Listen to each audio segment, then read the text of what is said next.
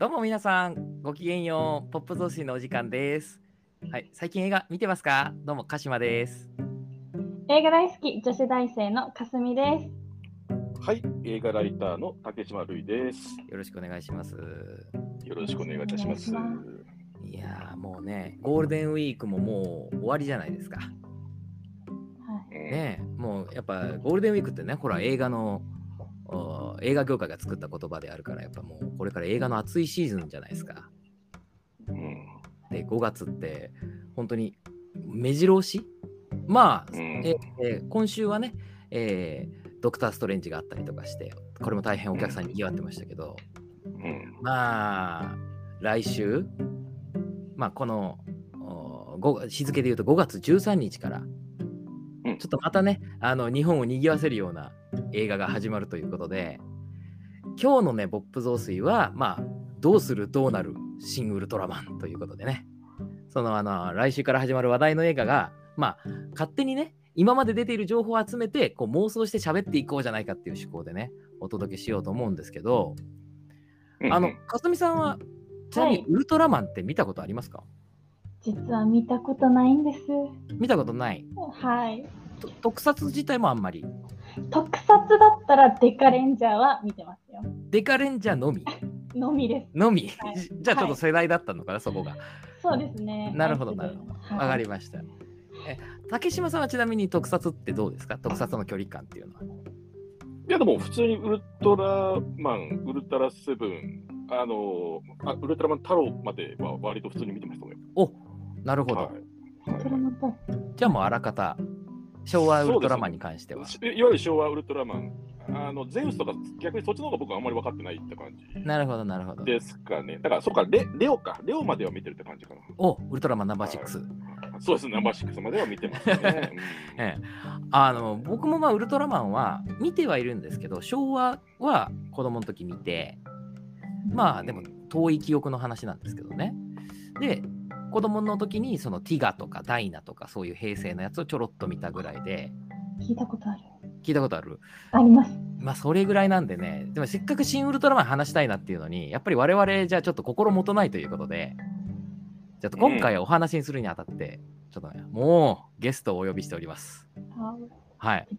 素敵。素敵。でしょ？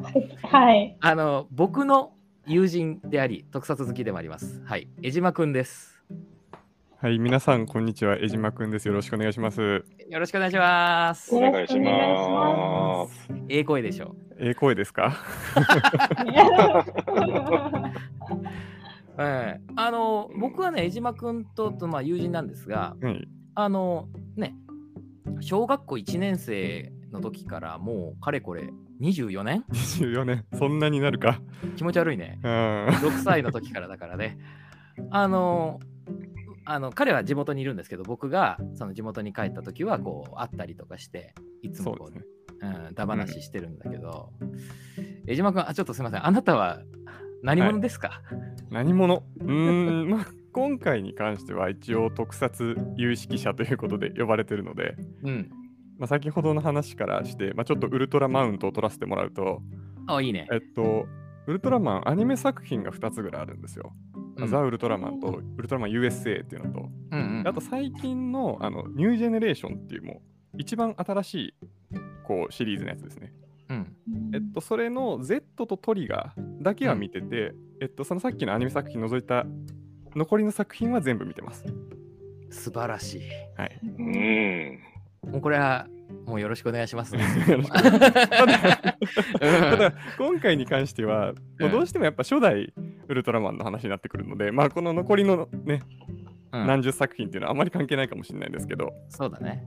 まあ、ちょっと特撮好きぐらいですね。あの、うんゴリゴリオタクって感じではないですけど、まあ、一特撮好きとして、まあ、ちょっとこの「シン・ウルトラマン」に関して自分なりに思ってることを話させていただければなと思ってます。よいしょ。よいしょ。よろしくお願いします。よろしくお願いします。じゃあさ、まあまあ、あのーちょっとね、はいざっ。くばらんにお話できたらなと思うんだけど、はい。江島さん、あの、あれ見、予告編見てさ、うんぶっちゃ、率直にどう思ったの？あの今出てる予告編。うん。えー予告編見てぶっちゃけどう思うか。うん。うーん。霞が関の独立グレン隊へようこそってなんだよとかさ。いやそこはね、そんなに引っかかんなくて、一番個人的に、もうほんと率直な感想でいいの。うん、いいいい。で、あとね、やっぱザラブ星人がめちゃくちゃかっこいいなっていう。あ、確かにねう。ん。ここのね、やっぱデザイン、あザラブ星人。あザラブ星人って何ですか？ザラブ星人って何ですか？そうですね。ザラブ星人は、えっと、あれ何話だったかなちょっとメモ見ながら、ね、じゃないと喋れない部分があるんで、ちょっとすいませんね。えっと、どこだったザラブ星人っていうね、宇宙人が出てくるんですよは。初代にね。えっと、あ、第18話だ。えっと、初代ウルトラマン第18話の、えー優勢から来た兄弟っていう回に登場する、あの、えっと、な、なんだっけな。あの、ちょっと2つの忘れちゃったんですけど、あの、まあ、結構、クレバーなタイプの宇宙人ですよね。うんうんと、もうバリバリ喋るっていう、まず。うん。うん。バリバリ喋るし、バリバリ交渉してくるんですよね。普通に人間サイズになって、人間と普通に交渉してくるっていう。だからいきなり破壊はしないんだね。そうそうそういきなり破壊行動には移らずに、最初にいいとこを見せるんですよその地球で事件が起こっててその事件を解決してこの事件解決したのは私ですって言ってもうどんどん取り入っていくまあ最終的にはナイター顔に作戦ね。ナイター顔に作戦。そうそうそうそうそうナイター感じですで、うん。まあ、ちょっとあんまりここで喋りすぎるのもあれかで多分このザラブ星人この第18話の回っていうのは、うん個人的にはですけど多分シン・ウルトラマンで多分がっつりやると思いますエピ。ソードをどっか抜くというよりはこの第18話はしっかり多分もうこれ言い切っちゃっていいのかな鉄砲2でこの1話まるっとやるんじゃないかなと思ってるなるほど。そうって思なう。要素が他の怪獣にちょっとあるほうほうほう。この18話の優勢から来た兄弟が、このシン・ウルトラマンという映画の、まあ、ベースになってるのではないかと。多分中盤から、まあ、後半頭ぐらいにかけては結構がっつりやるんじゃないかなっていう、うんうんまあちょっとあくまでこれは僕の妄想ですけどねうん。うん。なるほどね。そりゃまたさ、うんどうしてそう思ったの？そうね。じゃあちょっとずつなんかこうやっていこうかなと思うんですけど、うんうんうん。その18話のえっと冒頭うん。で何が起きるかっていうとその街にあの濃い霧が発生すると。はいはい。でそれを吸った人間がバタバタ倒れていくってこれは何だってなった時に実はその霧には放射性の物質が含まれてると、ん。だから非常に危険な状況になってるわけね街がうん。でその除染をしたのがザラブ星人なの。うん。そう。家督隊もこう慌てて現着するんだけど、うん。あのそこでなんかこう謎のこう宇宙人と出会ってそれがザラブ星人なんだけどそのザラブ星人がその困ってる人たちを助けるっていうシーンが始まるのね。うんうん放射能を除去してあげてで家督隊とまあなんていうのかな、まあ、話話したりとかっていうそういうまあ立場になっていくっていう、うん。うん。っていう感じ。家督隊とねと取り入っちゃって。取り入っちゃって、とまあ、家督隊も、まあ、家督隊と別にやっぱ日本の政府とかそういうのがいたりとかして、まあ、そういうところにもどんどん話が入っていくっていう、あのうん。この宇宙人が助けてくれましたよっていう話とかがどんどん入っていくっていうのが18話の始まりなんですよね。うん。で、これを今見てる予告の要素の中から、じゃあ18話をどうぶち込もうかなって考えたときに、うん。出てくるのが予告でも出てきてるガボラなんですよね。うん。ガボラね。ガボラ。ガボラ。って予告編に2体出てくるそう、どっ2ちの怪獣台出てくる怪獣のうちの、えっとね、あのドリルみたいな方って言うとわかるかな？うんはい、はい。ドリルみたいにじ地中をこう突き破って出てきたりとか、あとそのドリルが開いて真ん中に顔があるっていう、あ、はい、はい、はい。ちょっと気味悪い怪獣なんですけど、このガボラは、えーっと、何話だったかな？えー、第9話ですね。うんウルトラマン第9話の、えー電光石火作戦っていう回に出てくる怪獣で、で、怪獣って大体なんとか怪獣で2つ名があるんですけど、もうまんまウラン怪獣っていう怪獣ですね、これ。ほなので、ウランを食べる怪獣。まあ、ウルトラマン、これはテレビ本編の話ですけど。なので、えっと、あ、これ、あとちょっと もしかしたら違うかもしれないけど、えっと、テレビ版だと、確かガボラってウランを食べるのと同時に、うん自身も放射性物質を出してるんですよね。まあ、自身の体に放射性がある。なるほど。っていうと僕は、まあ、このガボラがどのように出てきてどのように処理されるかっていうのはちょっとまだ置いといて、うん。ガボラが通った後っていうのは汚染されてるはずなので、うん。これの除染問題っていうのが絶対出てくる。うん。でおそらくその除染を買って出るのがザラブ星人なんじゃないかなっていう僕のこれは、まあ、考察ですよね。なるほど。ここでつながってくるんじゃないかなっていうこうんのうんうん9話から、えー、と18話ウルトラマン本編のうんの受け渡しとしては、まあ、割とない話ではないかなと確かにね。思ってます。おこんないや感じかな？ああ、いや、わかりやすい、わかりやすい。とってもわかりやすい。感じでちょっと進めていこうかな？うん、よろしくはよろしく。いや、確かになんかすごいわかりやすいし、もうなんかね、うんあのー今言っちゃってもあれだけど、うんなんか、もう事実を聞いたような気持ちになってるけど、あのーまあ、あれなんでええ。そのそもそも、あの僕もこのポップ増水って、えっと、まあ、ちょっと最近あんま聞けてなかったんですけど、うん。あの最初の頃ずっと聞いてて、ありがとうございます。ぱ、あ、いい。あの映画の考察する人、まあ、僕普段あんまり考察しない人なので、うん。映画の考察する人ってうん、結構概念的なとこから攻めてくるじゃないですか。ほう、まあ、概念的？なんていうのかな、なんか、えっと、まあ、例えばですけど、うんあのジョーカーって映画あったじゃないですか。うんうんうん。で、あの、なんていうのかな、これ、僕も考察しないからちょっとあれだけど、ジョーカーって階段登っていくときってすごい暗いっていうか、重い足取りで登っていくんですよね。うんでも降りるときめっちゃハッピーっていう、うん。はいはいはいはい、この人生下ってってるときが一番楽しそうにしてるっていう、なんかこの辺の、うんなんていうんですかね。言いたいことなんとなくわかります？ああ、わかるわかるわかる。だから上がっていくとき、そこの。あのー階段の工程が、うんその彼の人生の工程みたいなのを表しててっていうね。うん。それがまあ普通の人とはちょっと逆だよねっていうか、うんうん。明るくね。うん明るく落ちていくっていうね。うんうんで、明るく落ちていくってもうこれ概念的な言葉しか出てきてないじゃないですかってうん。いう。まあそうね。んそう。で、僕はあんまりこういう、例えばこれはなん、このメタファーでみたいなっうん。ていう考えにあまり慣れてないので、どちらかというと、見たまんまの映像とか、見たまん、うんまあ、聞いたまんまのセリフうん。が事実として何を表しているのかうん。っていうところから、まあ、拾って考察をするっていう感じになってます。なるほどね。証拠を検証するする主義だね。基本的にもうその予告編っていうのは、まあ、答えの集合体だと思ってるので、うん。うん要はその答えから僕が答案用紙を復元してるっていう感じですね。おお、どちらかというと。と。はいなるほど。なるほどね。はいいや、いいね、いいね、面白いね。うん、そう思っていただけると。うん。いや、でもさ、このネロンガ、うんあ、じゃない、あ、ごめん、ガボラだ。ガボラのはい話が先出てたね。で、ガボラの件は分かりましたと。はい、じゃあ、ネロンガについてはどう思うの？これね、うん。結構難しいなって感じ。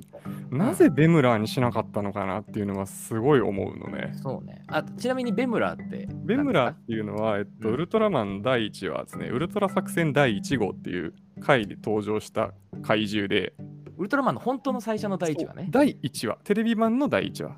うんもうこの世にウルトラマンが誕生したっていうそのストーリーに出てくる怪獣でウルトラマン曰くこいつを野放しにしておくともう宇宙が危ないって言われてるんですけど凶悪だと。どう見てもうん。着ぐるみがしょっぼいんですよね。そう、ああののね。そうこれいあのねあのシン・ゴジラばりに手が細いっていうかもうその着ぐるみうん感手入ってないんですよもうん。うんうんう。でプランプランで そうそうそう。わかる。うんラテックスみたいなのがプランプランってついてるだけだから。で第1回だからもうんう腰のあたりのなんか生地とかベヨベヨなのね。うんうんもう薄っぺらっぺらの生地で。うん。で、ももうのすごい弱そうなんだよね、はっきり言ってめち。ゃくちゃ弱そう。うんものすっごい間抜け面で、うんあのやることがあの湖から顔を出して、うんあの潜水艇にミサイル、ミサイルというか魚雷で足を撃たれて、顔をあの湖の中に戻すっていう。それを、それを2、3回やるのね。同じシーンを。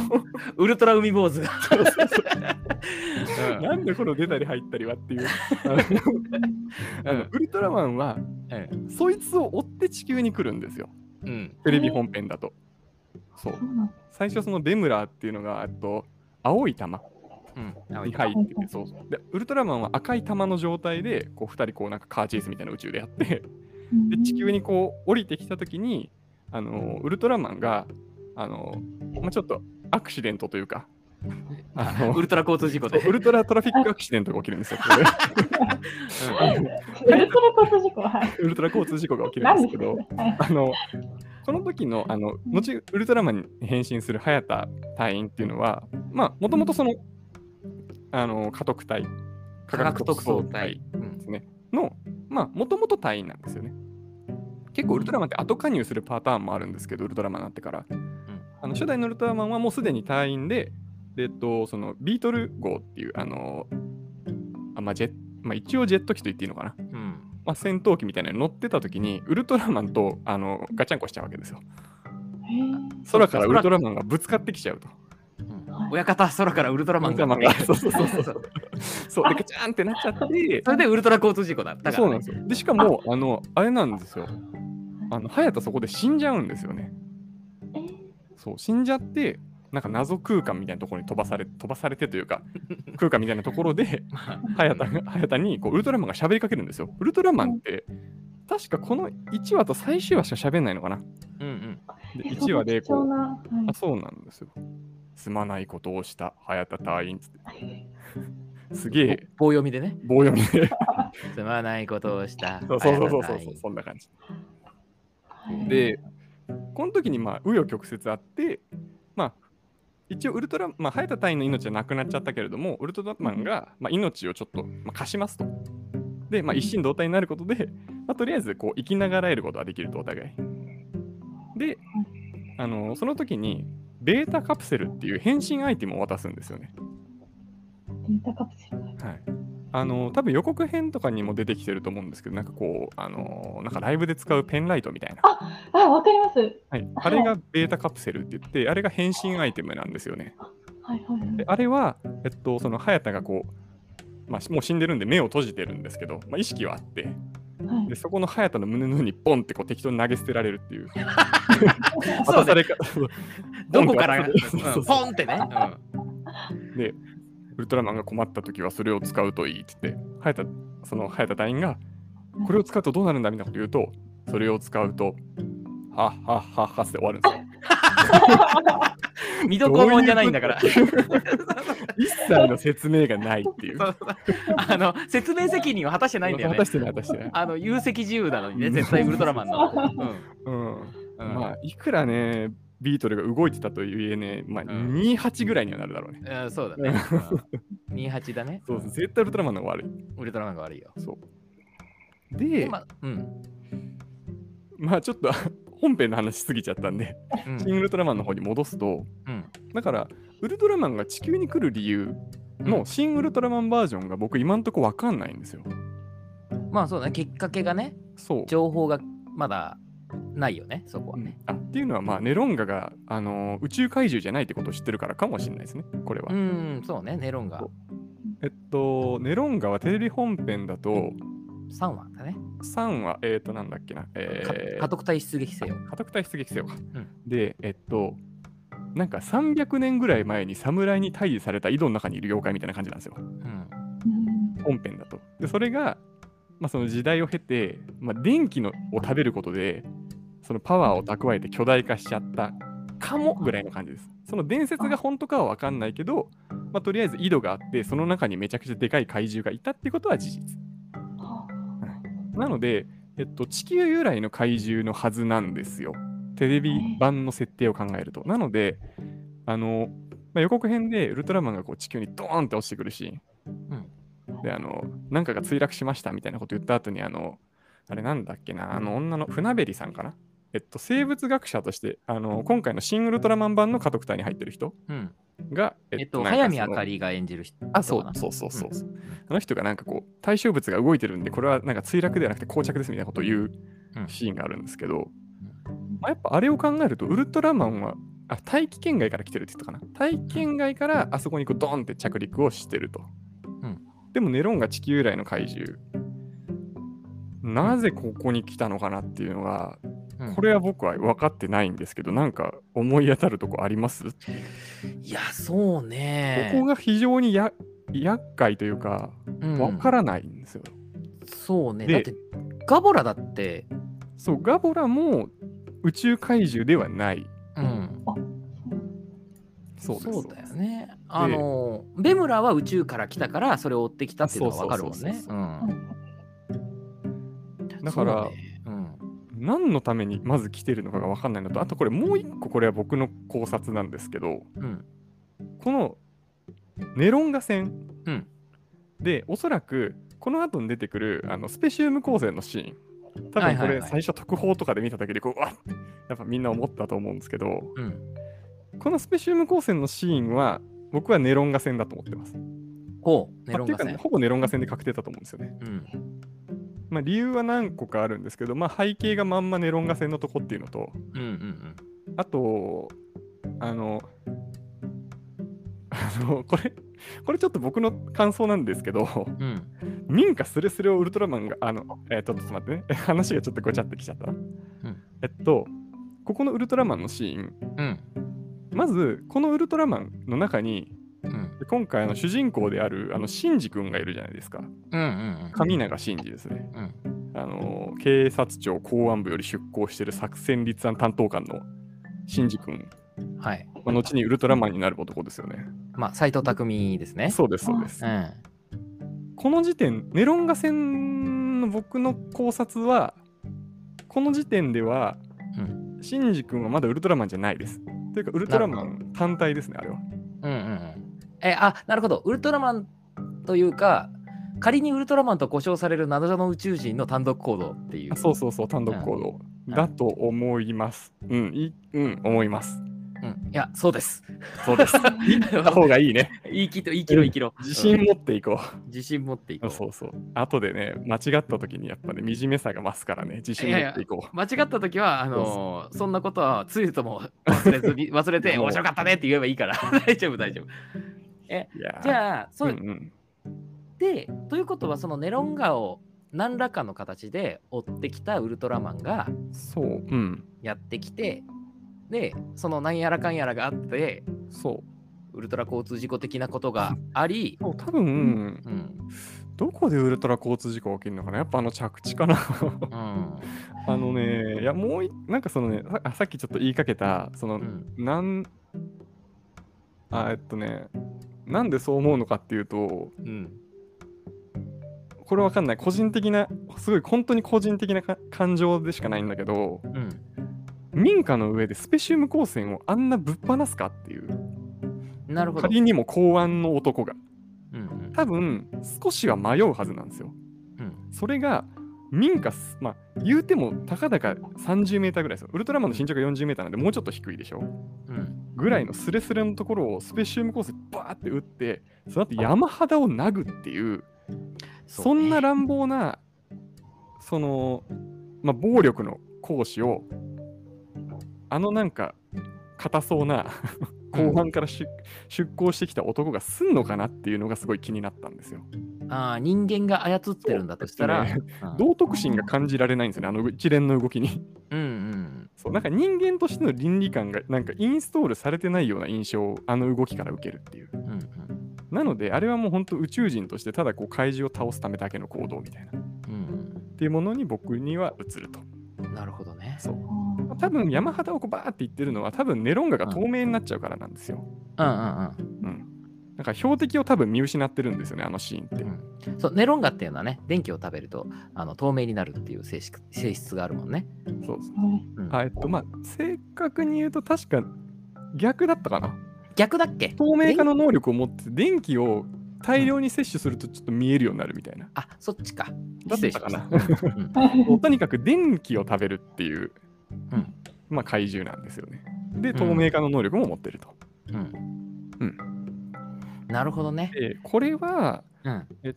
と結構多分、ほんと最序盤がこのネロンガ戦だろうなっていう感じがしますね。うんうんうんえっと、今回、そのウルトラ、うんシン・ウルトラマンを考察するにあたって、あの、エヴァンゲリオンの新劇場版のジョと、うんシン・ゴジラを見てるんですけど、うん。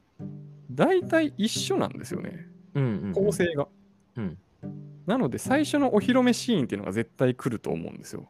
うん怪獣のお披露目シーンですかね。うん。これ、ウルトラマンも同じような尺で進んでて、あのこの僕が見た話数の感じでいくと、多分、うん戦闘シーンは全体の尺の大体27%前後の時間を使うと思うので、うん。最初何分やるかな多分最初の3分ぐらいはネロンガ戦で一気にバーって押し切っちゃうんじゃないかなっていう、これは僕の予想です。うん。うん。まあ、ウルトラマンっていうこともあるんで、うん。とりあえず序盤3分間の尺はこう、ネロンガ戦にドンと使って、じゃあちょっとさ、前後するかもしんないけど、うん、3分間問題があるじゃん。あるね。で、カラーかそれってカラータイマーでしょっていう話がそうそうそうあるじゃない。そこに関してはどう思ってるの？そこに関しては、あ、あ、すみません。えっと、はい先に説明しておくと、ウルトラマンってカラータイマーがあるじゃないですか。であの胸にピコンピコンってついてて、それがななるともうそろそろ動けませんよっていう。であ、ウルトラマンは3分間しか動けないんですよ、地球上では。動けない。はい。そう。あれがなくなるとエネルギーが切れちゃうみたいな状態になっちゃうんですよね。で、それを示すのがカラータイマーなんですけど、はい。今回、まあ、ちょっと後々に説明すると思いますけど、そのカラータイマーがないんですよ。今回のウルトラマンには。そうです。ということは、その、ね、活動限界時間問題そうそうそう。はどうすんのかなっていうのはどう思ってる？まあ、これは個人的な見解ですけど、うん。えっと、活動限界に関してはあると思ってます。うんうん。で、3分という制約に関してはないと思ってます。なるほど。3それ分じゃないけど、なんでかっていうと、ウルトラマンのテレビ本編では、ウルトラマンは地球上に3分間しかいられないという設定はないからですね。あそっかそっか。あの、3分間とは言ってないのか。3分間って思ってるのは我々だけで実は。なるほどテレ。ビ本編ではピコンピコンってなった時に、うんえっと、何話かな多分1話とか最終話では説明が、ナレーションが入るんですけど、石坂浩二のね、そうそうそう、石坂浩二のね、よくご存知で。ウルトラマンはっていう。そうそう。あれは、あともうちょっとでエネルギーが切れて、地球上に入れなくなるよって話しかしてないんですよ。うん。だから残り3分ですって話は一切出てこないので、うん。多分後々の書籍かなんかでその3分説が出てきて、まあ、最終的に確か公式が認めるような形になって、今こういうふうに、まあ、ウルトラマン3分間ですよみたいな風説がこう定着しちゃってるっていう状況なので、ああ、あの、アンオフィシャルのウルトラ図鑑がオフィシャルになっちゃうパターンみたいな。ね結構ぬるっと公式化した感じうんだったと記憶してます、確か。なるほどねその本編では3分間っていう言葉が出てきたことはないですね。うん。なので、活動限界はある。ただし3分間ではないっていうのが僕の持論。なるほど。はい。じゃあやっぱりそれはカラータイマーという見える目に見える形じゃなくて、うん。おそらくあの目に見えて動きのキレがなくなるとか、急に息切れしだすとかね、息肩が息しだすとか、そういうことなんだろうな、やっぱりね。あなるほど、なるほど。そうそうそう。まあ何かしらの、うん。まあそういう制約はあるんじゃないかなとは思ってそのどういう表現の仕方をするかわかんないですけどね。うん。うん。まあまあ、あった方がいいもんね、お話、うん。ストーリーテリング的には。そう。そうそう。うん。やっぱりこう緊迫感が増すというか、そうね。やっぱめちゃくちゃウルトラマンって強いんで、うんやっぱ。ハンデを背負ってないと。うん、そうだよね。もう、あれでね、か 活動が無限にできたらただのシリアルキラーだからね。そうそう。活動限界無限、あの、初手でもうスペシウム光線ぶっぱとかやられたらもう、すべての話がもう1秒で終わっちゃうんで。そうそうそう。あのた 鷹の爪みたいな話になっちゃうから。デラックスボンバーだっけ？あったね。あった、あったでしょ。デラックスボンバーあーっていう。あれをいかにこう邪魔して出させないかっていうのがね、そうそうそう。鷹の爪なんだとね。何の話だこれ？う ん相当。うんまあ、鷹の爪はどうでもいいんですけどうん。あの、そうね。で、うんはいはい。で、あで、今の話で、うん。まあでも多分大体もう皆さん分かってると思うんですよね、話の流れ大体。うん。なんとなくネロンが出てくるなうん。でガボラ戦、まあ、ここの前後が、前後多分まあみんなこう思ってるんじゃないかなと思うんですけど、まあ、単純にそのテレビ本編の話数的に考えても、あのネロンが3話で、うんえーガボラ8話の、えーっと、ごめんなさい、えーっと、ザラブが、えー18話。うんで、まあ、後々出てくるんですけど、メフィラスが33話なんで、多分まあこの話数のず感じからして、ネロンガ、ガボラ、ザラブ、もし戦うんであればメフィラスっていう、この順番は多分入れ替わることはないと思うんですよ。うん、なるほど。うん。あとは、この間がどうなっていくかっていううん。ところ。うん。うん。うん、なるほどね。で、うん。えっと、あとなんだろうな。まあ、例えば、まあ、これはもう確定だろう、僕の中で確定事項っていう話が何個かあるんですけど、はい。あのー長澤まさみさんいるじゃないですか。うん。浅見ひろ子かな、これ。浅見ひろ子。うん。浅見ひろ子途中加入なんですよ。うん。これガボラ戦から加入ですね。おう。これがなんでわかるかっていうと、うん予告編ってものすごいカットをごちゃごちゃ入れ替えてるんですよ、実はあれ。うんうん。で、あのウルトラマンがドーンってこう地上に降りてうん、多分長澤まさみがあれがウルトラマンっていうシーンがあるんですけど、ここ全然違うシークエンスです。おおなるほど。なんでかああそこは繋がってないぞと。そこは繋がってないです。うん。なんでかっていうと、えっと、長澤まさみは防護服着てるんですよ。うん。防護服着てるってことは、その地域が汚染されてるってことなので、これはガボラ戦なんですよ。うんうん。なるほど、なるほど。ネロンガ戦ではないです。で、ネロンガ戦を見てみても、ネロンガ戦の現着、その家督隊の現場到着は4人で入ってきてるんですよ、テントに。うん。その長澤まさみ、えっ、と、浅見さんを除いた4人で現着してて、なおかつ、その防災庁の職員も自衛隊の職員も誰一人として防護服を着てない。うん。けど、確かに。あれがウルトラマンって言ってるシーンの後ろにいる自衛隊員が防護服着てるんですよ。ああ、確かに着てた。白い服着てた。うん。白い服を着てるし人が映ってるシーンは全部ガボラ戦です。なるほど。あの、室内で、あのーみんなパナウェーブ研究所みたいになってるわけ。そうでし内でシンジ君がパソコンカタカタ打ってても、うん。あの森の中を走りながら変身してても防護服を着てたらそれは全部ガボラ戦なんですよ。うんうんうんうん。そう。でもう一個理由があってこれ結構みんな見てるかちょっと怪しいんですけど、うん。あの公式サイトのあらすじをちゃんと読むと、この長澤まさみさんが演じてるこの浅見っていう人は分析官なんですよね。うん。でこの人は何の分析官かっていうとあの突如現れた巨人の分析官なので巨人対策として家督隊に入ったんですよ。うんなので巨人が来た瞬間にいるはずがないんですよね。うん。なのでウルトラマンが来たネロンガ戦以降に、あの巨人は何なんだってことで出航してきたっていうキャラ。うん。なので、まあ、ちょっと加入が遅れますよっていう。まあ、これは。はあらすじ見てもほぼ確定かなっていう感じですね。まあ確かに、あ、今確認したら確かに書いてますね。そうそうそう巨人対策のために新たに配属と。そう。うんまあ、あとはどうだろうな。ガボラ戦であと確定しそうなのは、うん。うーん。まあ、確定じゃないな、これ。ちょっと自分のメモ今見直してるんですけど、あの、僕、今ずっと確定確定って言ってるけど、これ全部妄想の話ですからね、これ。いや、でもね、言い切ります、僕は。言い切ろう、言い切ろう。このあの、まあ、一応、有識者として呼ばれてるので、責任を持って。そうそう、有識者という責任をね、しょっちゃってね。うん。で、おそらくですけど、うん。えっと、このシン・ウルトラマンを本当に、えっと、そのまあシン・ゴジラであったように、うん例えばその、ゴジラだけが虚構うん。みたいな形、例えばウルトラマンだけが虚構、怪獣だけが虚構っていう、それ以外の日本っていうものの描き方に関して、これを全部字でいくというか、うん。現代日本で本当に行くんであれば、うん。ガボラの出現場所は青森県の六ヶ所村か茨城県の東海村のどちらかだと思います。なるほど。これはシンプルに核廃棄施設っていうワードが出てくるの。で。うんうん。あの、シンジ君がパソコンカタカタしながら核廃棄施設まであと山一つしかないっていうシーンがあるんですよ。うん。でかなり山がちな地形なので、個人的にはこれ青森なんじゃないかなっていううんうんうん。って思ってるんですけど、どうなんですかねっていう。ああ、その場所問題ね。場所問題。で、あもう一個思い出した。あのね、言っていいですか？あのね、どうぞ。後半出てくる、うん。あの、港ではいはい、はい。燃える船をバックにウルトラマンがこうくるって振り向くシーンは、僕はこれだけはしてください。この場所は僕絶対当てます。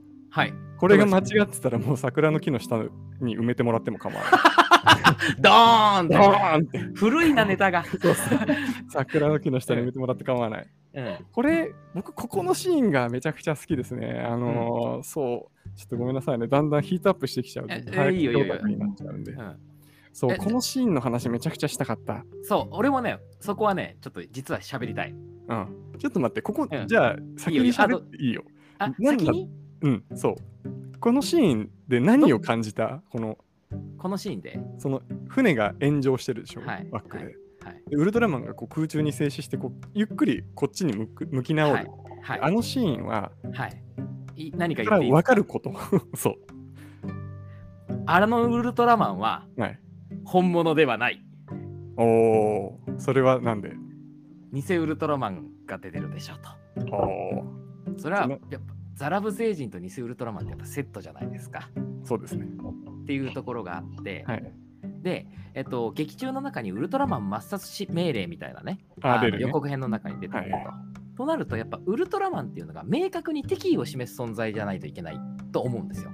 はいそのただいるだけだったらそれどっちかわかんないし、その、うんまあ、よくあることですけどね、その、いわゆる正義とされてる怪獣が攻撃され、あ人間から攻撃されるっていうパターンって、まあ、ガメラとかでもあるパターンじゃないですか。はいはいだけど、あの、意外とそこって理論がガバガバというか、みんな。なんかあっちの方が怖そうだからとかで攻撃しちゃうけど、多分そういうことはしないんじゃないかなと思うんですよ。うんただいるから、なんか銀色でキモいから攻撃しようとか、そういうのじゃなくて、うん。多分ちゃんとした理由が必要だと思ったので、偽ウルトラマンじゃないかっていうのと、あとあそこは、はい。でもね、あ、俺ちょっとね、ちょっと俺、はい。あの、あそこがどこかって予想してたんですけど、はい。江島君の話聞いて、はい。ちょっと変わったんですよ。おてか自信が持てなくなった。もともとどこだと思ってた横須賀。おで、それはなんでかって言ったら、うん。横須賀にはうん。原子力空母が止まってるんですよ。うんなんで、その、まあ、原子力っていうところで、うん。まあ、ガボラうんうん。がもし、もしかしたら、あっちの方に来てんじゃねえかなと思ってて、うんうんうん。その、だから攻撃対象として、その、横須賀の方に行ってるんじゃないのかな。で、でも、うんなるほど。で、それって、あの、ガボラがあるから、うん。えーその、原子力との兼ね合いで、うん。あの、でね、戦艦があるんですよ、確か。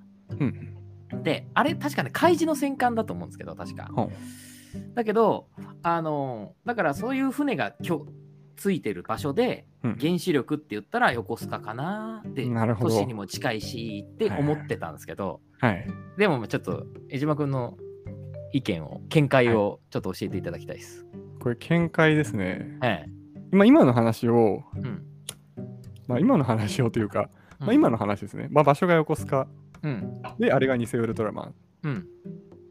でこの2つはうん。僕は大いに賛成ですね まあ僕もそう思ってますやったそこは横須賀ですあそこで横須賀？ななぜか、ただなぜかの理由がちょっとだけ違うかもしれないああ、でじゃあそそこちょうだいちょうだい。えっと、原子力空母があるっていうところは、うん、あのこれも僕も一緒です。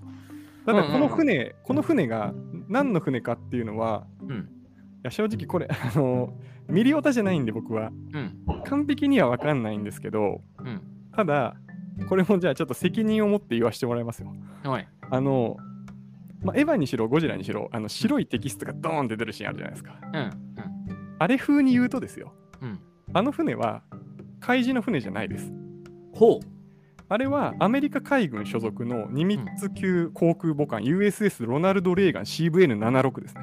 おおなるほど。なぜそう思うかっていうと、うん。右にある船、画面の。うん。これ、看番号5105が振ってあるんですよ。うん。で、看番号5105が選手のところに振ってある船っていうのは、これ、海上自衛隊所属の日南型、えっと、海洋観測艦の、えっと、日南ですね、そのまま。うん。で、奥に見える、そのさっき僕がロナルド・レーガンって言った船は、うん。選手に看番号が振られてないんですよ。うん。うん。これはやっぱ海事の船じゃないんですよね。なるほど。はい、で、手前のその日南と比べてもかなりの大型艦であることが分かるので、これはやっぱり空母なんですよね。うん。で、ほとんどが炎上しちゃってるので、ちょっと環境とかが見えないんですけど、うんまあ、やっぱ画像を確認しても、まあかなり大きい、まあ、原子力空母うん。であることが分かるのと、うんあとロナルド・レーガンは、うんえっと、アメリカ海軍所属の船で、えっと、唯一国外に母港がある船なんですよ。うん。でその母港が横須賀港です。なるほど。ロナルド・レーガンの唯一の国外母港が横須賀。横須賀なので、あれは横須賀港で、まあ、ほぼ確定だと思っていいと思います。なるほど。はい、桜の木の下に埋めていい。そう、埋めてもらっても構わない、うんもうこれ間違ってたら。うん。で、ただ僕がこのシーンでうんめちゃくちゃ怖いなって思うのは、うん何かっていうと、うん。的確に空母だけ壊してるんですよ。ほさっき言ったように手前、まあ、右右の船ですね。僕ちょっと左の船があの艦影だけだと何の船か特定できなかったんですけど、うん。右の船って非武装の船なんですよ。観測艦なので。うんうんなので、的確に脅威となる船だけを排除してるんですよね。うん。うん。で、こっから何が言いたいかっていうと、ここからは妄想です。完全に僕の。うん。今までは事実の話ね。今までは今事実の話。うんうんで、僕はやっうんやっぱりあれは僕も偽ウルトラマンだと思うんですよ。うん。し、あれ、あの、要はくアメリカ海軍の空母を破壊するっていうことうん。から分かることがいろいろあって、うん。まあ、やっぱりその非武装の船とそうでない船をちゃんと見分けてて、どれが本当に脅威になりうるか、えっと、ロナルド・レーガンってあれを機関とした、えっと、攻撃、えっと、なんだっけ航空打撃軍みたいのを組織するので、うんあれ、が司令塔なんですよね。うんうん司令塔を思いっきりぶっ潰してるんですけど、うんまあ、まずここですよね。うんえっと、まあ、日本、それからまあその日本を取り巻くその防衛の状況っていうのを把握してる。うん。で、多分ウルトラマンはそんなことしないと思うんですよね。うん。やっぱりやるとしたら外星人なんですよ、これは。うん。で、もう一個思うのは、じゃあレ、ロナルド・レーガンが使えなくなることによって何が失われるかっていうと、うん。やっぱ海洋上での制空権なんですよね。うんね海。洋上での制空権を何に使うのか、うん。えっと、相手の制空権を壊してる、破壊してるってことは、うん。自分にそれが必要なわけですよね。確かに。けど、偽ウルトラマン戦って市街地戦なんですよ。うんうんうん。本編のテレビ版を見ると。そうね、そうね。うんだから僕は、ザラブ星人、まあ、えっと、外ちょっと、シン・ウルトラマンの表記でいくと、外星人ザラブなんですけど、うん外星人ザラブ戦で終わりじゃないと思うんですよね。ほうほう。で、えっと、あれ、キービジュアルかな、ポスターかな、うんに出てきた時計うん。の話が多分ここで出てくるんですよね。はいはいはい、時計のね。あれの結構みんな騒いだんですよ、やっぱウルトラマン好きな人って。そうね、ツイッターのでも騒いでたしね。うん。えっと、9時何分だったかな ?24 分とかだったかな。うん。えっと、なんでそのツイッターがざわついたかっていうと、時計の画像、たった一つのね、時計の画像でなんであんなに。時計の画像がポンと貼られただけでみんながこう、うわーってなったのなんでかっていうと、うん。まあこれ、お察しの通り、あれは、あの、まあ、ちょっと正確に、うんそうそうそうそう、うんそうなんですよ。うんで、あれは、ゼットン星人の船団がレーダーに捕捉された時間だったと思うんですよね。えっと、もう一個あると思うんですけど、多分えっと、最初にレーダーに捕捉された時間ってもう一個なんかあったと思うんですけど、うん。えっと。そう、ただ、僕がここで思ったのは、うん。あ、ゼットンっていうのをちょっと説明させてもらうと、あの、ウルトラマンの最終回に出てきて、ウルトラマンを殺した怪獣です、ゼットンっていうのは。そうです。で、そのウルトラマンを殺した怪獣が出てくるエピソードに出てくる時計の時間をわざわざシン・ウルトラマンはツイートしてるんですよ。本当だ。そうだから僕はすえっと正直ゼットンが出るかっていう質問に関してはうんちょっと微妙な感じです、正直。なるほど。うんまあ、それもちょっと理由があるんですけど、ただ、えっと、ゼットンの戦乱っていうのが、まあ、ゼットン星人の戦乱ですね。うん。が、えっと、補足されたのが、え何度だったかな忘れちゃったな。北緯、えっと、28度、統計155度20分とか、多分それぐらいの位置なんですよ。うん。でそれって、えっとまあ、東京から見て太平洋側ですね、えっと南東の位置に当たるはずなんですよ。うん。うん。ってことは洋上から敵が出現してきてるので洋上で制空権をうん。持てるような戦力がいるとまずいんですよやっぱ。なるほど。うん。はいはい、最初にレーダーがその太平洋上で捕捉した時点でうん。ロナルド・レーガンを中心とした空母その航空の打撃群を出されるとうん。やっぱ多分 UFO 側も戦いづらいのでうん。先にそれを潰したと。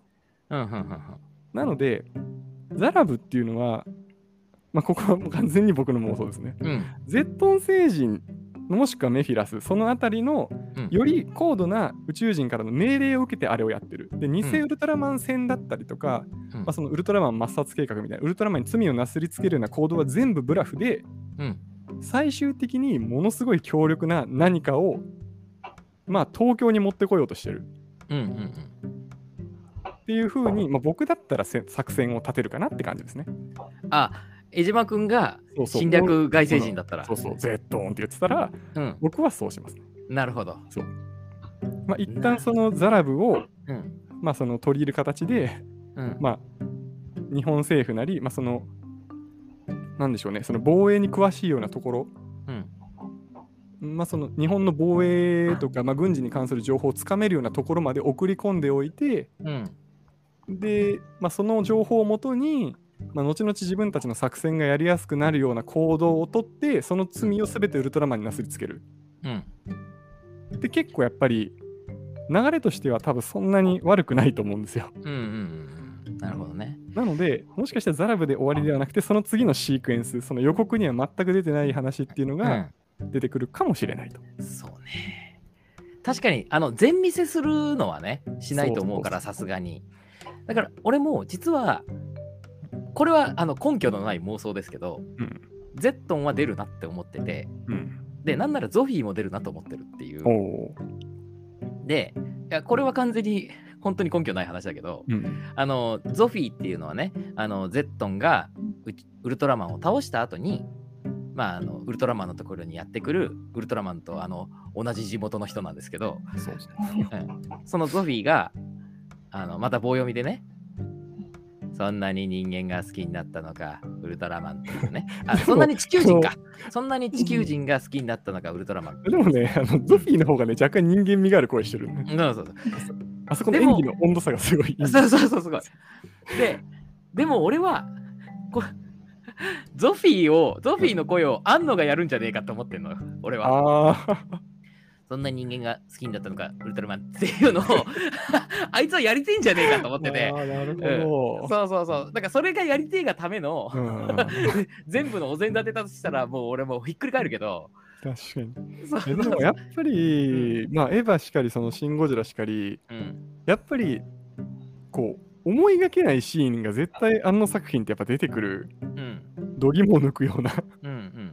だから僕もなんかそれに準ずるような、なんかその、それなりのインパクトがあるやつがやっぱドーンってやっぱ来るとは思うね。そうだよね。俺ちょっとこれ言っていい俺これも妄想なんだけど、うん。俺あのワンチャンその長澤まさみが巨大化するんじゃねえかなって思ってるのね。ああ、巨大富士山にね。巨大巨大長澤まさみ。うん、い長澤まさみが出る可能性があの、ねうん20%ぐらいはあると思う。や、わかるわかる。あの、メフィラス星人のね、本、あの、原作第33話のメフィラス星人の回で、同じ家督隊の隊員の藤隊員っていう人が でっかくなって街を壊すっていうね、土地狂ったシークエンスがあるんだけど、それを巨大長澤まさみが、だからやるっていう。どうする？ラスボスがさ、あの、巨大長澤まさみでさ、巨大長澤まさみとウルトラマンが同居で戦うっていうさ、気の狂った映映画の可能性はあるけどね。あるね。うん、でも25%ぐらいあると思うよ、俺は。あるある。全然あると思う、可能性としては。だって、あんのってさ、うん巨大、巨大女性好きじゃん。そうね。やっぱあれ、やっぱ巨大藤隊員を久々見たときに、うん。やっぱりエヴァンゲリオンの巨大綾波を思い出したもんね。うん。うん。あの、劇場版のね、巨大アナミレイのまあ、シーンのルーツだよね方でもあったけど、第そう33話はね。やっぱ基本的に、うん。うん。あのーエヴァンゲリオン自体がやっぱウルトラマンのオマージュっていうか、うん。の作品じゃないですか。そうだね。うんまあ、身長も同じだし、活動限界もあるし、胸になんか変な丸いのついてるしっていう。ついてるし、あと、怪獣と戦うしね。怪獣と戦うし、その、生き物に人間が乗り込んで操るっていううんコンセプトも、まあ、ウルトラマンとエヴァンゲリオン一緒だし、その入り方も、いわゆるエントリープラグもさ、あの、エヴァンゲリオンの、うんあれももう、ベータカプセルそうですね。にね、似てるし。うんうん。やっぱりそのウルトラマンから拾ってきたもので作ってるじゃないですか、エヴァンゲリオンって。うんうん。今度はどうだろうな、その逆が起きるのかな。だから、ウルトラマンがエヴァンゲリオンになり、エエヴァンゲリオンがウルトラマンになるっていう、そうそうそううんその流れは大いにあるよね。う。ん。なっていうね。はい、なので、まあ、ちょっと幻の第4シークエンス、まあ、第4か第5か。うん。そう、僕あともう一個、ちょっと隠されたシーケンスがあると思ってて、もう何？ガマクジラが出てくるとか？いや、僕一個、この怪獣、何もよ、あのー情報が出てないけど出てくるんじゃないかなっていう。怪獣が一個いて、しかもこれは僕は本当に出てきてほしい。うん。みたい。何？えっとね、ガバドン A ですね。出たよ、ガバドン A。ただ、これしかも A の方なの ?B じゃなくて。もしかしたら両方出るかも。あほんとあのガバドンっていうのを尺、的にどうかなっていう。そうね。じゃあちょっとガバドンっていうのを説明すると、これはあの第15話の恐怖の宇宙船っていうエピソードに出てきた怪獣で、これはあの子供たち、こあね、虫歯少年っていうね、あのひでえ、ひでえあだ名の子供がいて、虫歯くんっていう、そいつがあの壁に落書きした怪獣がそのまま具現化したっていうやつで、はいでガバドン自体はその攻撃とか何もしなくて、ただいるだけっていう、ただ寝てるだけっていうね。いびき書いてるんですよ。そうそう、あの水餃子の化け物みたいな。あ、そうそう。本当なんか、多分ウルトラ怪獣で女性だけで人気投票したら、多分ぶっちぎり1位なんじゃないかなっていうぐら超い可愛い。可愛いもんね。ガバドンめちゃファンシーグッズみたいなあそうそうガバドンは。ぬいぐるみとかもすごい売ってて、うん。ものすごく可愛い。可かわいい。愛いあ今調べたの？調べました。もうガバドン可愛いでしょ、ガバドンガ。バドン。で、なんでこれが出てくるかって思ったかっていうと、うん。あのーまあなんとなくネロンがさっきそのガボラ戦のシーンは防護服を着てるので、まあ、ガボラ戦であるっていうことがまあ一目瞭然ですよねっていうのはさっき言った通りで、うん。で偽ウルトラマン戦に関してもこれ夜間の戦闘なので夜シーンに関してはやっぱこれはザラブ星人戦まあ偽ウルトラマン戦うんだと思った方がいいと。うん。でまあそれ以外のなんか森にいてスーツ着てたりとかしたらまあネロンガ戦だろうなと。うん。で1個どれにも当てはまらないシーンがあってうん。あの昼間うん。であの集合住宅の空き地の公園みたいなところにうん。家督隊と機動隊が展開するってシーンがあるんですよ。ほうほうほう。これ予告だったかな特報だったかどっちかにはあると思うんですけどうん。不思議なのは怪獣が出てるじゃないですか、うんそのネロンガ戦で。うん。ネロンガ戦で現場にいるのって、まあ、家督隊の面々はまあ怪獣対応のチームなんで、うん。まあ、それはそれとして、うん。まあ、その時いるのって防災庁、まあ、要は家督隊の、まあ、所属してる、まあ、関係省庁ですよね。うん。っていうのと、まあ、もちろん自衛隊がいると。うん。だから、もし街中で怪獣が出た場合には自衛隊を派遣すべきなんですよ。うん。けど、機動隊を派遣してるんですよね。はい。で、そっか、機動隊、警察組織だ。そううん。うん警察である必要がないんですよ、全く。うんうん。っていうことは、より危険性の低い何かが出たっていうことなんですよね。あー、なるほど。で、おそらく、うん。まあ、機動隊も盾持ったりとかしてて、うん。おそらく自分から攻撃はしてこないような怪獣なんじゃないかなっていう。あって考えたときに、やっぱあのーこの辺でピグモンとかやっぱ出てくると思うんですー。けど、あー、そうね、ピグモンねた。だ、うん。怪獣っていうのが巨大不明生物だったかなし超自然発生巨大不明生物って書いてるので、ピグモンって別に巨大じゃないじゃないですか。まあ、そうね。ちっちゃいよね。なので、まあ、危険度が低くて自分から攻撃してこないような怪獣。で、なおかつ、周りを遊具に囲まれてるんですよ。うん。で、物々しくこうけ機動隊と家督隊が現場入りするっていうシーンに、うんガバドンいたら超可愛いなと思って。まあ、確かに可愛い。そう。僕はその絵が見たい。これさ、オープニングガバドンって可能性ない？だったら。オープニングガバドンの可能性もうんちょっとあるかもな。なんかもうバーって集まって、ガバドン、あー、何もしないじゃんっつって、帰って、ガバドンにはちょっとお帰りいただいてみたいな。そうなんですよね。うん。で、えっと、今回、その、例えば、なんだっけな、えー公式サイトに書いてあるストーリー見ると、うん。怪獣は次々と出現しているっていうふうに書いてあるんですよ。で、そうね今のところ、そうそうそう。その存在が日常となった日本って書いてあるんですね。なので、ネロンガとガボラが出てき、2体が出てきたことを次々って多分言わないんですよね。そうだ。で、ネロンガが出現した時点で、家督隊がすでに組織されてるので、うん家督隊っていわばまあ巨彩隊と一緒なので、うん。ゴジラできてからつつけたチーム、うん怪獣が出てきてから作ったチームになるはずなので、ネロンガ戦の前も絶対あるはずなんですよ。うんうん。だから、おそらくもっといっぱい出るんですよね、怪獣が。おー、なるほど。そう。今、あんとこ明かされてるのが、まあ、今いるその直接的にビジュアルが出てるその3体。まあ、1体はそのザラブですけど、うん。ネロンガ・ガボラっていう、うん。この怪獣以外にも、やっぱり怪獣は出るだろうなっていうのが僕の見解。そうね。そうまあ、ビジュアルとしては、まあ、メフィラスは名前は出てるけど、姿は出てないもんね。そうそうそう。あの山本浩二がうん。やってますけど。ああ、なるほどね。確かにそれはすごくあるのが、最初の予告が出たときに、それこそネロンガとガボラだったときに、渋すぎんだろって思うってたじゃん、やっぱり。それは思った。うん、正直。思った。うん。あのなんでこんなみたいなんだろうっていう。そうそうそうそう。でもね、ちょっとごめんなさい。一個だけね、あの、ちょっともう冗談めいて話を入れていいかい、うん、いいよ。あのさ、うん、あのー渋すぎんだろって思うやん、その2体。うん、思う思う。さあの同じことを俺ウルトラマンの最終回見て思ったんだけどうん、あのウルトラマンがゼットンに、まあ、倒されちゃってうん、でウルトラマン自体の階層が入るシーンがあってうん。2体怪獣の戦ったことを思い出してるよねウルトラマンが。うんうんうん。その2体がジラースとガボラってなんでそこ選んだっていう。ジラース？しかもジラースってあのこれもうもう分かんない人全く分かんないと思うんですけどあのゴジラの着ぐるみに襟巻きつけただけっていうスレスレのやつなんですよ。そう。あの、本当にあのゴジラの着ぐるみ借りてきて、襟巻きトゲみたいな襟巻きつけただけの、本当になんていうか、権利問題やばいだろっていう、まあ手抜き？そうそうそううんまあ、つぶらだからいいんだろうけど、うんうんなんでそんなスレスレのやつを思い出すかなっていう。うん、本当冗談みたいな。そうそう、もっとあっただろうっていう。そうそう。しかもさ、あの時、あ、でも分かった。あの、ジラース戦の時ってさ、うんあの、襟巻き引きちぎるじゃん、ビリって。で、引きちぎってポイって捨てた後、シュワッハッハッハって笑うんだよね、ウルトラマン。だから、あの、やっぱ暴力の喜びを、あの、体中に感じてるのかもしれない、あの時。でも、うんせっかくゴジラにつけた襟巻き取っちゃったらもうゴジラなんだよね、それ。そうそうそう。もうゴジラ対ウルトラマンが見れるっていうね。あの首がちょっと赤くなってる。そうそうそうそう。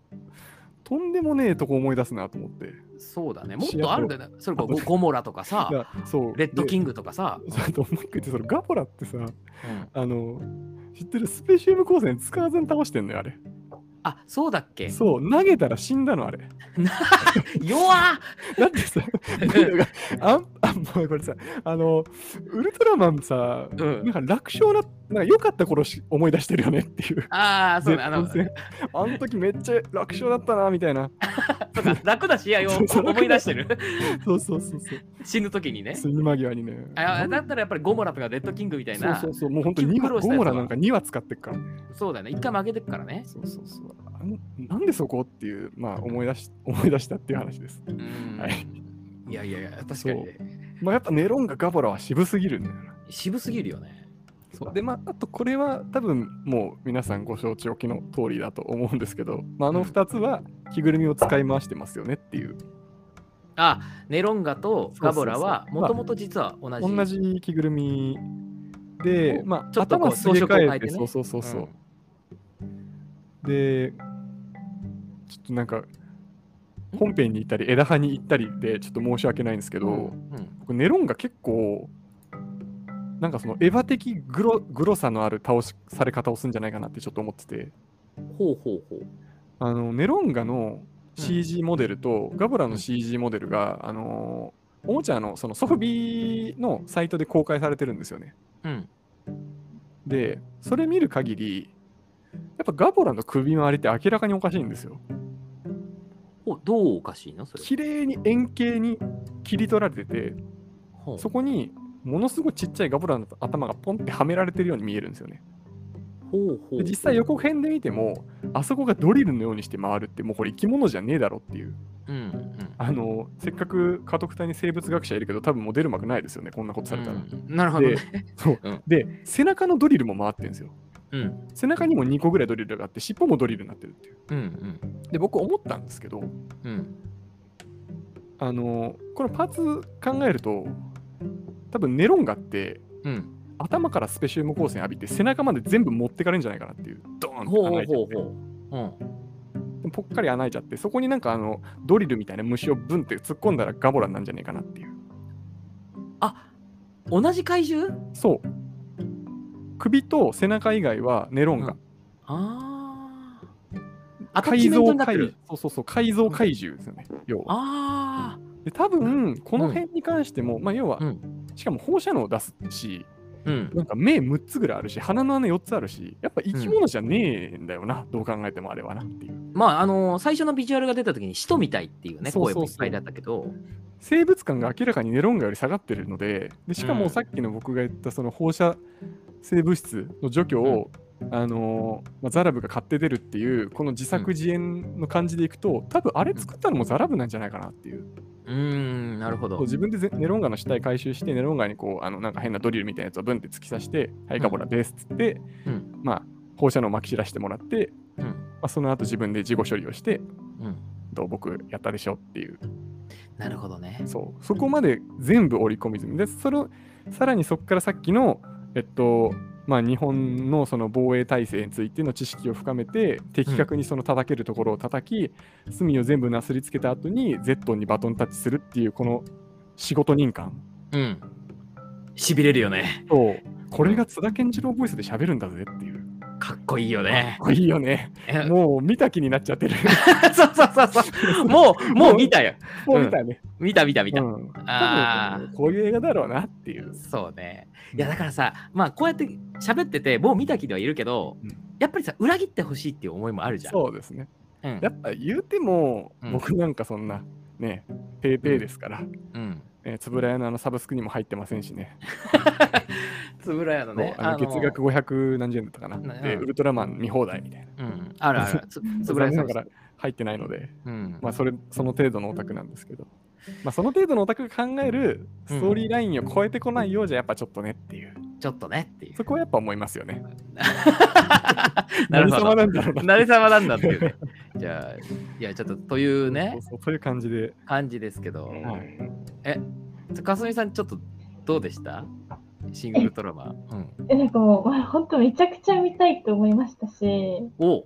あの、改めて予告見返したら、うん。なんか、その、ぼみ何？その予告を見るポイントとかも勉強になったので、うん。あの、なんか他の映画で応用したいと思いましたね。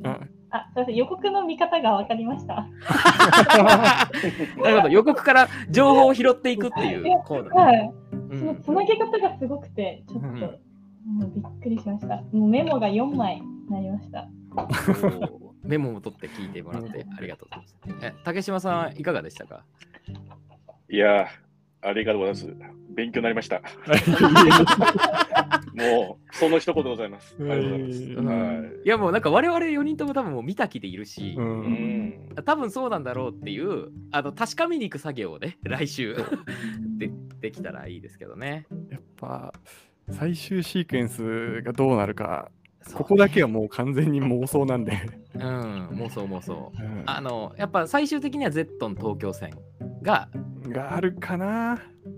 我々の結論。そう。で、まあこれも最後にちょっと言うと、その、うん。確かこれも公式サイトの方だったと思うんですけど、うん。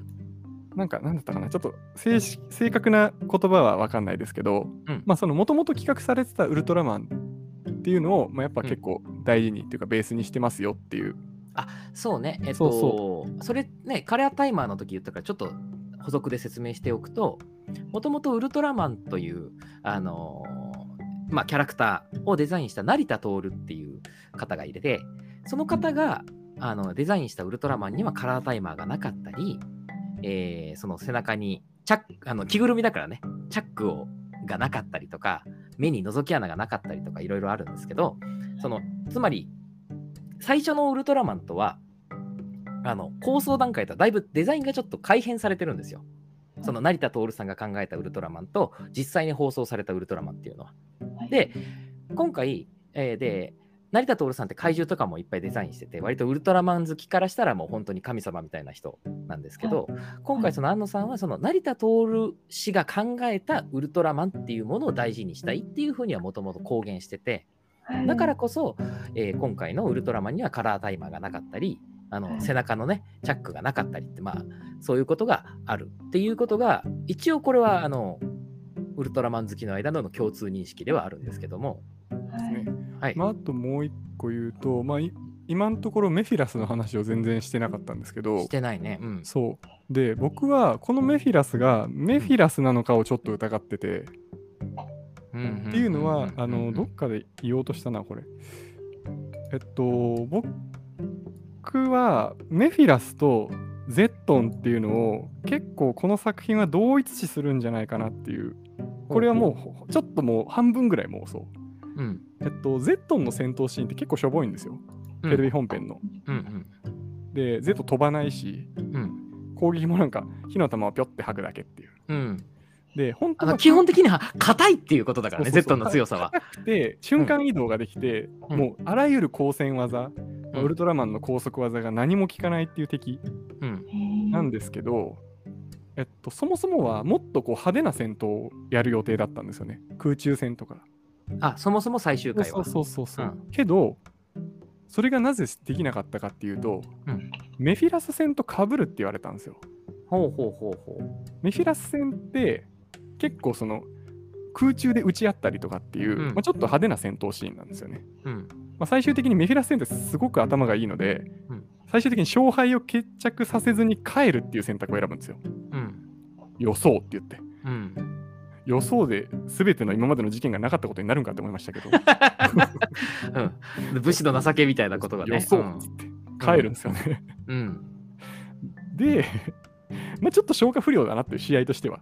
うん。リングあのリングアウト負けだもんね。そう。し、その流れでいくと、それで被るって言って、あんな感じになってしまったゼットン戦もちょっと消化不良なんですよ、個人的には。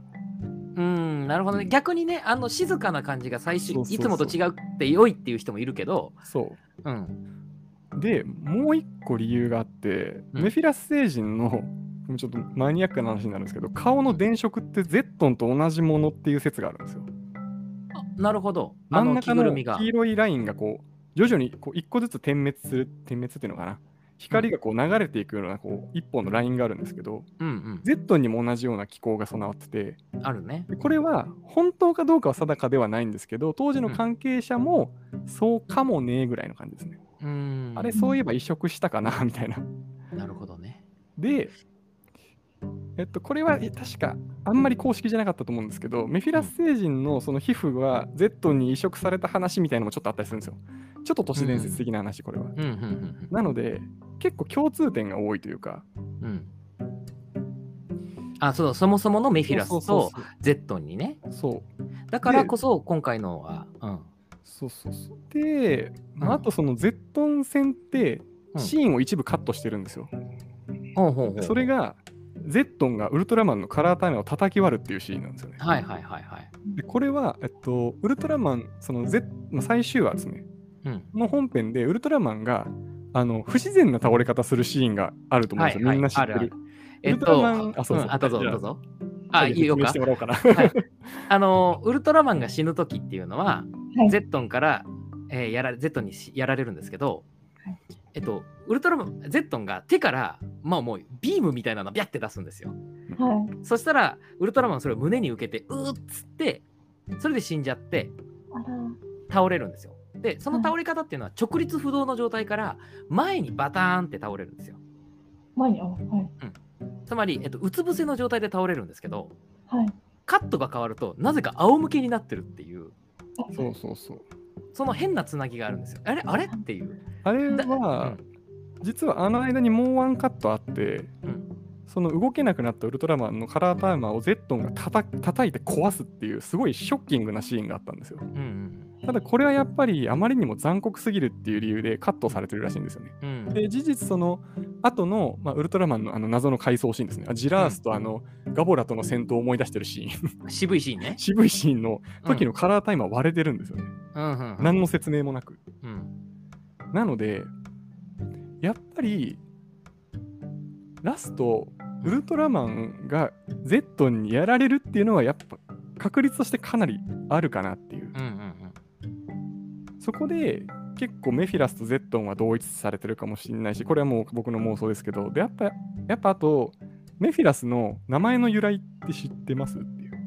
え、メフィストフェレス？あそうそうそう。うん。ゲーテのファウストに出てくる悪魔のメフィストフェレス。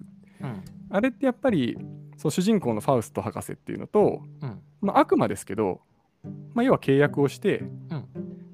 まあないろいろ楽しいことさせてあげる代わりに、まあ、死んだ時魂ちょうだいよっていう、うんうんそういう契約じゃないですか。んうん多分まんまそのゲーテのメフィストフェレスの役をあの山本浩二がやるような気がするんですよね。なるほど。そう。もう本当にだから斎藤匠を誘惑する役だ。そうそう。だから、バディものって多分あそこもちょっとバディなんじゃねえかなっていう。あそう長澤まさみとの。のあれもあるし、そのメフィラスとの関係っていうのもあるし、うんでじゃあ最終的にそのメフィラスが持っていこうとしてるものが何なのかっていうところに関してはちょっとまあわかんないけど、まあでもね、そう。ほ本ちゃんのメフィラスはやっぱ地球上げますっていうのをね言わせるっていうのがテーマだったしね。だからその後半はそのうん。まあファウストの第一部みたいなうんうん。そういう流れうん。になるんじゃないかなっていうこれはもう妄想ですね。えーそういやーじゃあはい。今とりあえず全4怪獣まあ4怪獣っていうと、まあまあ、ちょっとざっくりだけど。そうですね。4体のまあモンスターについてね。考流えてれとしては。きたけど。あーそうあとこれ最初に言えばよかった。僕うん。僕これいろいろ考察してるんですけどうん。僕これやるためにうん。考察一切見てないんです他の人の。はいはいはいはいはい。何も見てない。もう大好きな岡田斗司夫も一切見てない。うんなるほど。うん。なのでうん。あのもしかしたらもうあの YouTube でもなんか何万再生もされてるような話がもしかしたらちょいちょい出てるかもしれないけどあ一応先先行研究がもうすでにあるかもしれない。そうそあるかもしれないけど、一応これ僕自分で全部考えたのでうん。あのまあちょっと知ってるなって話が出てきても怒らないでねっていう。あそう。あ多めに見てねっていう。ごめん見てねっていう。うん。でもしょうがない。みんな同じように考えたら同じような結果に行き着くっていうことだからね。まあそうね。そうそう。うん。それはもうしょうがない。でも今日は本当に勉強になって。いや。いや俺もやっぱりあのお話聞けてよかったなと。あ本当ですか？いや本当に本当に。もうちょっと何分喋ったかなっていうぐらいちょっと出し尽くしましたけどだいぶ1時間10分ぐらいかな 多分ポップ増水史上最長になっておりますけども、はい。まあまあでもまだこれすごいのが まだあの予想編っていうね。そう。あの本編見てどうのっていう話じゃない。よまあこういう特撮好きってこういうね妄想するのも好きだから。うん、いやーこれでね実際来週楽しみになってきましたけども。はい。はい。ということであのかすみさん竹島さん、はい。よ以上でよろしいでしょうか。何かございますか？いや、もうよろしいんじゃないでしょうか。よろしいんじゃないでしょうか。はい。すいませんもうずっとずっと一人で喋っちゃったなと。いえいえということなんで、ではね、本当に、えー来週の公開を楽しみにということで、えー今日はあのーウルトラマン有識者の江島君に来ていただきました。ありがとうございました。えいえいこちらありがとうございましたありがとうございました。ありがとうございました。はい、それではポップ増水、今日はこの辺で。それでは皆さん、また来週。また来週